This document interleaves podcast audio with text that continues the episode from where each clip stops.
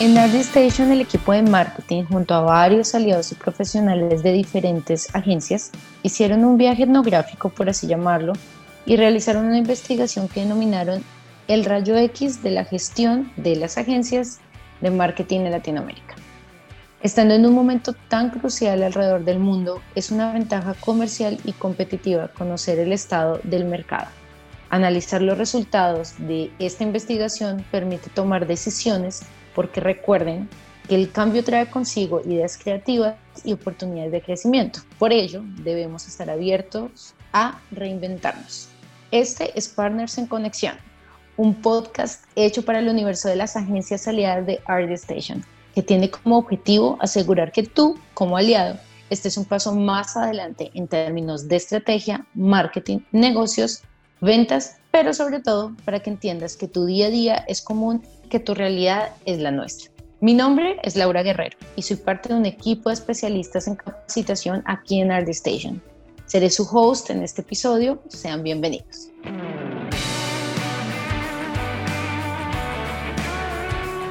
Germán, gracias por acompañarnos en este episodio. ¿Cómo estás? Hola Laura, muchas gracias a ti por la invitación. Eh, muy feliz de estar aquí con los partners y poder compartir un poco de lo que venimos haciendo desde el área de marketing y bueno, que pueda servir de ayuda en esos momentos para, para nuestros aliados. Cuéntanos un poquito sobre ti y de lo que haces aquí en Art Station. Ahí ya nos dijiste que haces parte del área de marketing, pero cuéntanos qué haces acá, hace cuánto tiempo trabajas en RD para que te puedan conocer.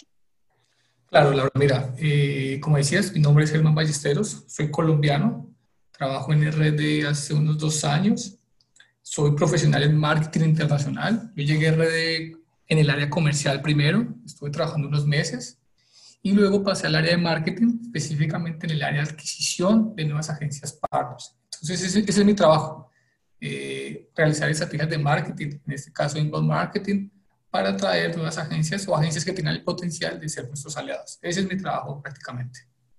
O sea que las agencias que nos están escuchando, algunas de ellas pudieron haber llegado por esas estrategias que tú haces. Pues si llegaron desde el 2018, muy seguramente sí, Laura. Qué bueno. Entonces, vamos al tema, vamos a hablar del, del rayo X de las agencias. Entiendo que, que, es una visión general de la gestión que hacen las agencias eh, de marketing en Latinoamérica. Y bueno, tiene estadísticas, gráficos, datos, tiene un montón de cosas, aparte que también muestra la realidad, los desafíos del negocio. Pero cuéntanos exactamente de qué se trata y de dónde surgió la idea de hacerlo. Bueno, como te decía, eh, parte de esa estrategia de marketing es realizar investigaciones de mercados y, con eso pues posicionarnos como un referente en la industria. Eh, esta es la segunda investigación que hacemos para agencias. El año pasado hicimos una que se llamaba el panorama de las agencias digitales. Me imagino que muchas de las agencias que nos están escuchando lo habrán leído ya. Y esta vez, este año, quisimos tener una visión más hacia la gestión de las agencias, hablar con los gestores, entender un poco qué están haciendo para, para liderar sus agencias, eh, cómo los analistas están percibiendo ese, ese liderazgo y, la cultura de la agencia hacia, hacia, su desarrollo profesional. Entonces, esa fue la intención, eh, hacer un, un, como dice el estudio, rayo X de la gestión de las agencias en Latinoamérica. Entiendo. Y cuéntanos un poquito ya la parte técnica. ¿Qué, metodología utilizaron? ¿Cómo hicieron? Porque nos hablas de que lo hicieron en toda Latinoamérica. ¿Cómo hicieron para hacer esta entrevista a todas las agencias de Latinoamérica? Una parte más técnica para que ellos entiendan cómo fue ejecutado. Ok, eh, obviamente escogimos una muestra y pues bueno, una, una investigación hecha a través de una encuesta online. Eh, fue enviada a todos nuestros partners en Latinoamérica, en este caso Colombia y México específicamente, y lo compartimos a través de nuestras bases internas de agencias, que son las agencias que pues, nos siguen a través de nuestros contenidos. Eh, divulgamos la encuesta en nuestros canales de divulgación, ya sea redes sociales, email marketing, eh, media, en fin. Eh, quisimos abarcar pues la mayor cantidad de agencias posibles. Ustedes estructuraron el estudio, según lo que vi, en por ejemplo, colocaron perfil de agencias, identidad organizacional, dejaron herramientas, hablaron sobre la fijación de precios, métricas, bueno, una cantidad de cosas. Todo súper completo, ¿no? pero hablemos de, las métricas. Me gustaría enfocar un poco este podcast a los números que ustedes utilizaron, porque queremos que las agencias tengan datos que les ayude pues a tomar decisiones, a ver un escenario más claro. Puntualmente ahora, para comenzar, hablemos sobre el perfil completo de las agencias que ustedes sacaron de la investigación. Cuéntanos un poquito datos de eso para, para comenzar. Bueno, en esta parte quisimos indagar sobre la facturación mensual de las agencias, qué servicios están ofreciendo hoy en día, cuál es el tamaño de sus equipos, el, los números de clientes, el número de clientes que tienen hoy en día. Y bueno, algunos datos que puedo destacar es que hoy en día el, el servicio que más se oferta en las agencias es la gestión de redes sociales el 67% de las agencias están ofertando ese servicio, seguido por gestión, perdón, por marketing de contenidos, que tiene con un 63%. Lo interesante, Laura, de este punto es que, eh, como contaba ahorita, en el estudio que hicimos hace seis meses más o menos, eh, sitio, el desarrollo de sitios web era uno de los servicios más ofertados. Entonces podemos ver que el marketing de contenidos pues viene ganando un protagonismo cada vez más. Sí, eso te iba a decir, hubo una diferencia entre, entre una investigación y otra, ¿no? ¿Qué significa eso? Que las agencias también están eh, madurando digitalmente, entendiendo que el, desarrollo de sitios web es el, es el primer servicio que una agencia empieza ofreciendo en cuanto a servicios digitales, porque digamos que es el inicio de una estrategia, de una estrategia digital de una empresa. Entonces, eso es un dato que puedo destacar. Otro dato que puedo destacar es que la mayoría de las agencias tienen equipos reducidos. El 44% del mercado tiene de, a un, de, perdón, de un a cuatro funcionarios. Entonces vemos que las agencias tienen equipos muy eh, pues, reducidos y que les toca pues, hacer de todo, ¿no? claro, claro. desde la parte operacional hasta la parte estratégica. Eh, otra cosa que, otro dato que puedo destacar es que vimos que las agencias que tienen un modelo de full service tienen mayores ingresos en comparación con otro tipo de agencias. ¿Qué más te puedo decir desde esta parte? Mm, otra cosa interesante es que más clientes no significa más facturación. Mm, eso es, eso, discúlpame que te interrumpa ahí, eso es un dato súper importante, ¿no? Porque es algo con lo que batallan mucho las agencias. Quieren tener muchos, muchos, muchos clientes y resultan teniendo, no sé, 15 clientes que lo único que hacen es eh, que los costos realmente se eleven para poder atenderlos, ¿no? O darle dolor de cabeza. Exactamente, no vemos una correlación en ese sentido. Están casi que por igual. Entonces, existen las agencias que tienen 5 clientes, lo que su ticket está en comparación con una agencia que tiene 50 clientes. ¿Ok? Entonces es un punto importante para que las, para que las agencias tengan en consideración al momento de, ya, ya sea de precios o de adquisición de los clientes. Súper, ese dato está súper relevante. ¿Algún otro dato relevante respecto al perfil de las agencias? A ver, datos hay muchos y las agencias lo pueden interpretar por ellas mismas, descargándolo. Estos son los datos que yo te puedo decir que, que en este momento tengo pues, en la cabeza. Total, no, súper, súper. Hubo otra, un tema también que resaltaron mucho y que tú también lo nombraste, y era la identidad organizacional, Germán. Eso me llama mucho la atención porque hemos venido hablando en otros podcasts que ya también hemos realizado anteriormente sobre eso, sobre la cultura organizacional, sobre la importancia de tener un, de hecho, como una estructura interna que, que sea fuerte ¿Por qué es tan importante eh, este tema de la identidad organizacional según los datos que recopilaron? Y cuéntanos un poquito, pues, que, cuáles fueron esos datos que sacaron de, de la investigación. Bueno, en esa segunda parte de la investigación quisimos explorar elementos como la misión, visión y valores de las agencias, como ya, como ya decías ahorita. Hablamos, eh, hablamos también sobre modelos de trabajo, actividades tercerizadas, qué herramientas de marketing, ventas o de gestión están usando las, las agencias, a ver, Laura, eh, la parte de la cultura organizacional es muy importante porque digamos que la estrategia puede cambiar, pero la cultura siempre debe ser la misma, ¿cierto? Entonces las agencias deben dar mucha prioridad a esto y dedicarse a motivar a las personas a seguir eh, la misión la visión de la agencia, porque todos debemos caminar hacia, hacia un mismo lado.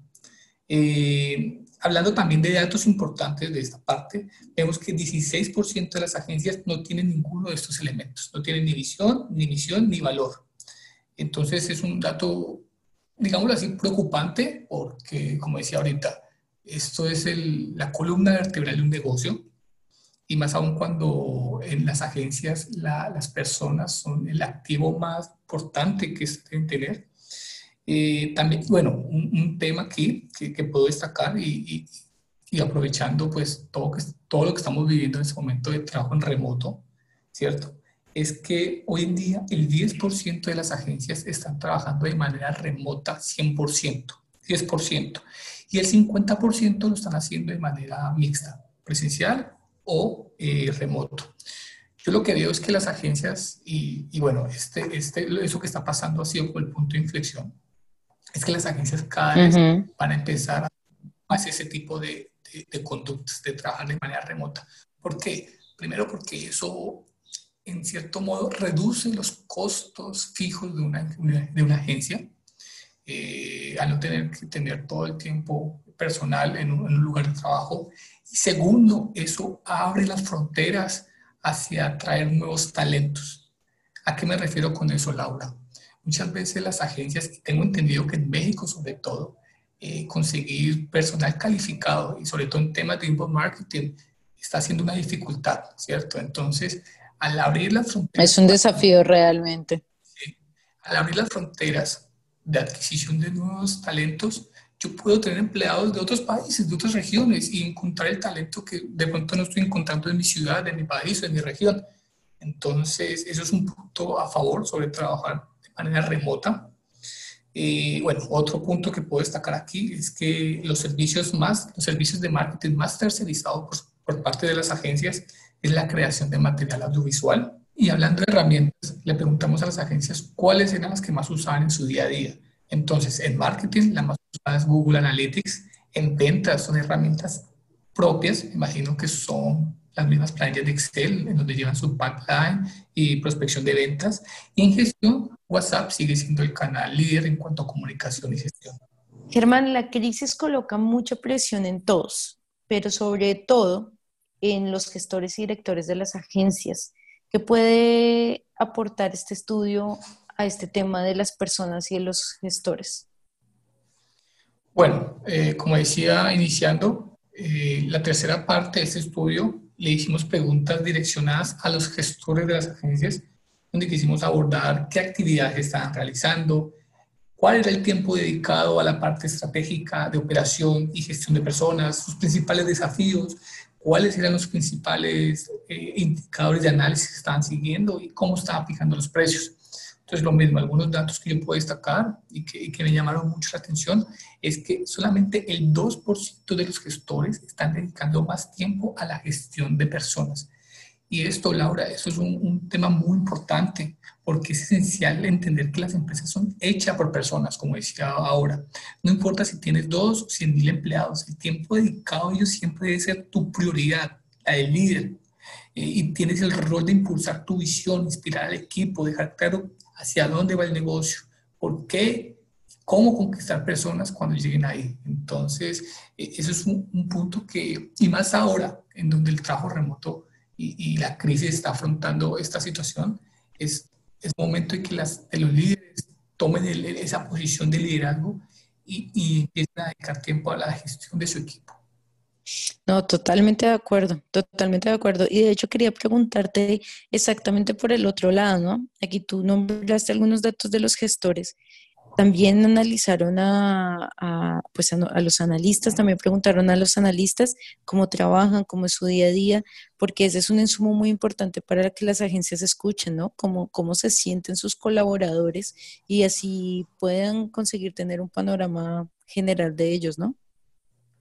Así es, Laura. Eh, bueno, también hicimos una, una, parte exclusiva para los analistas. Quisimos entender el reconocimiento en su ambiente de trabajo, cómo estaban sintiendo eh, en cuanto a satisfacción salarial, qué dificultades está, están teniendo en el día a día. Y bueno, algunos datos que puedo destacar es que el 78% eh, se sienten reconocidos por su trabajo. Y eso, bueno, es una oportunidad para los líderes eh, que, que, este porcentaje de, de, de analistas se sientan reconocidos, porque es una forma más fácil de tomar ese liderazgo, ¿ok? Eh, ya tienen a los empleados motivados, tienen a los empleados sintiéndose reconocidos, ahora es momento de acompañarlos a través de un plan de carrera. Otro, otro dato que me llamó la atención es que el 64% creen que su salario está por debajo de la media del mercado. Entonces, mira, 78 se sienten reconocidos, pero el 64 siente que su salario no está siendo el, el adecuado cuanto a la media del mercado. Entonces, también es una oportunidad para que los líderes las agencias replanteen algunas, de pronto algunas estrategias de, de salarios, ¿por qué no? O, no, total. No estoy diciendo, no estoy diciendo que la solución es aumentar los salarios, no. Eh, las, aquí la misión del líder es establecer los pasos para llegar al siguiente rango salarial o de cargo, y que muchas agencias no tienen eso. Eso, si tú pones un camino, una ruta al analista, se va a sentir más motivado y va a sentir que lo que está haciendo va a ser recompensado a futuro o está siendo recompensado. Es importante ponerle los escalones para llegar al siguiente nivel. Germán, la verdad que escuchándote siento que hay tanta información en este estudio que nos encantaría volverte a tener con nosotros en otro episodio para poder escuchar más de esto. Pero bueno, ustedes que nos escuchan, no pueden dejar de leer este estudio porque más que escucharlo a través de nuestro podcast, realmente tiene demasiada información que ustedes pueden entrar, leerlo, analizarlo y tomar las cifras que realmente a ustedes les interesan. No pueden dejar de leerlo. Es hecho por el equipo de ArtStation para que ustedes, nuestras agencias, agencias, vean la realidad de nuestro mercado latinoamericano. Germán, una vez, muchas gracias por tu participación muchas gracias a ti y bueno, le deseo muchos éxitos y muchas ventas a nuestras agencias partners, aún así en momentos de crisis, porque en esos momentos tenemos que sacar lo mejor de nosotros y al contrario, vender más de lo que veníamos vendiendo antes. Claro que sí, Germán. A todos los que nos han acompañado hasta aquí, muchas gracias y esperamos que puedan estar con nosotros en los próximos episodios que vendrán. Vamos a tener invitados muy especiales y muchas cosas más en Partners en Conexión. Chao.